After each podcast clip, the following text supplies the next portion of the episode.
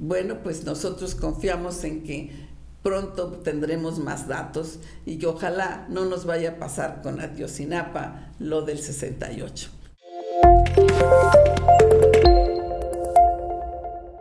¿Cómo les va, amigas, amigos de Querétaro de verdad? Me da mucho gusto estar aquí con ustedes y bueno, pues platicaremos de esto de que ya salió la reforma al transitorio constitucional, que consiste en que la Guardia Nacional, o sea, el ejército que hasta ahora tiene a la Guardia Nacional, el ejército va a seguir al frente de la seguridad aquí en el país hasta el 2028. Con las modificaciones que se hicieron, pues los gobiernos de los estados quedan obligados y comprometidos a formar una buena policía, tanto estatal como municipal.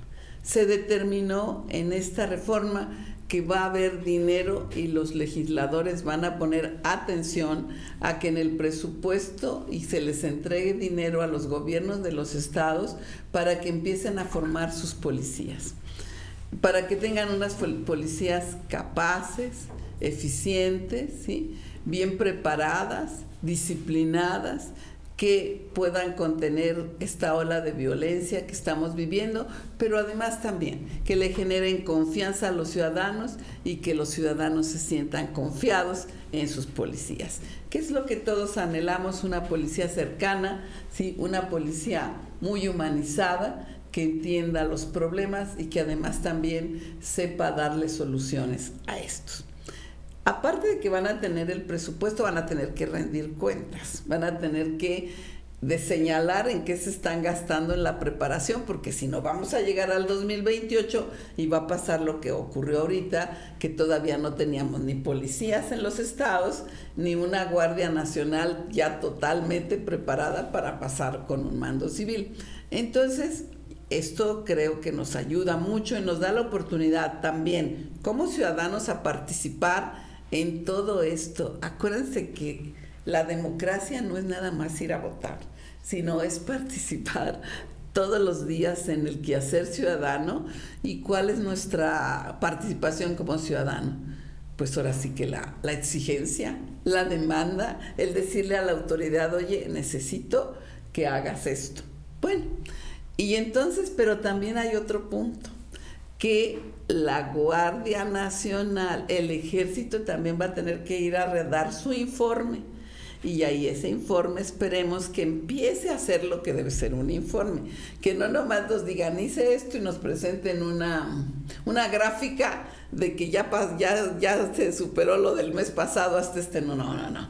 Yo creo que los informes son explicando para que todos entendamos y también como este gobierno y lo que ya queremos aquí es dar un paso adelante hacia una verdadera democracia, o sea, una verdadera participación ciudadana, vamos a tener que ver que estos informes sean los adecuados tanto para dar cuenta del trabajo, de los quehaceres que se están haciendo, de los resultados que esos quehaceres están dando, porque a mí de nada me sirve decir, mira, me acabé el dinero, pero todo lo invertí en lo que consideré que era necesario gastar para eso. Pues sí, eso hiciste y tus resultados, ¿dónde están? Entonces, se va a medir por resultados tanto a las Fuerzas Armadas como a los estados y a los municipios. Esto es bueno para todas y todos nosotros, yo creo que lo debemos de aprovechar y ser más participativos. Y también no quiero dejar de comentar pues, que tuvimos el 2 de octubre. El 2 de octubre de que, recordando esos hechos que no han quedado claros hasta hoy en la que por cierto también tiene su implicación el ejército y no hemos tenido los resultados que se esperaban ni que se cuántos presidentes han llegado, constituyeron, implementaron una comisión de la verdad sin que a la fecha sepamos bien a bien dónde quedaron todas aquellas personas víctimas en el 68, desaparecidos en consecuencia, los propios y mismos este, desaparecidos en lo que se conoció como la Guerra Fría, ¿verdad? Entonces, todo esto de este lazo, pues todavía no se nos aclara. Y creo que esta es una oportunidad. Miren, todos recordamos los que nos tocó ya, aunque éramos jóvenes y estábamos en este, pues casi saliendo de la adolescencia, entrando a la juventud en aquel 68, pero sí recordamos lo terrible y angustioso que fue para todos en este país. Y luego cuando hemos visto cómo se narran los hechos, ¿qué ocurrió? Pues que ahora se sabe, y bueno, y también desde entonces se comentaba, que los que habían disparado y los que habían, los que tenían como misión que los jóvenes este, desalentarlos en sus protestas, pues eran guardias presidenciales, el famoso batallón Olimpia que se formó y que empezó a disparar con el ánimo de que se acabara la manifestación. Pero como el ejército había llegado también a vigilar el evento, pues le dispararon propiamente contra el ejército y el ejército contestó, contestó el fuego. Y entonces por ahí siempre se ha dicho que todos que gritaban, batallón Olimpia, batallón Olimpia, no dispares, porque, porque estaban disparando y se estaba haciendo aquello una verdadera masacre como fue. Entonces, ¿qué pasó ahí? Pues que no hubo coordinación, que no hubo buena comunicación entre los militares. Y bueno, tuvimos un hecho que a la fecha seguimos recordando y del que a la fecha se siguen pidiendo cuentas. Y pues que también debemos de buscar que, no, que Ayotzinapa no se nos vuelva a otro hecho que no se olvide.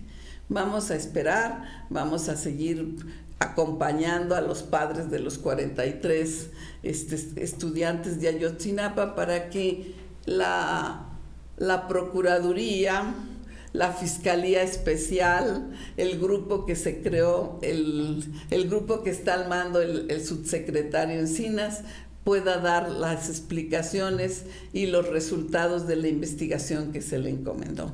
Creo que el señor Encinas ha dado muestras de ser un hombre honesto, un hombre que igual que nosotros quiere la verdad, que igual que nosotros siente la necesidad de esa respuesta.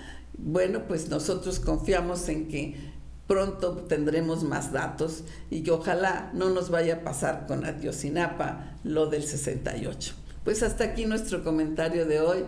Muchas gracias y hasta la próxima.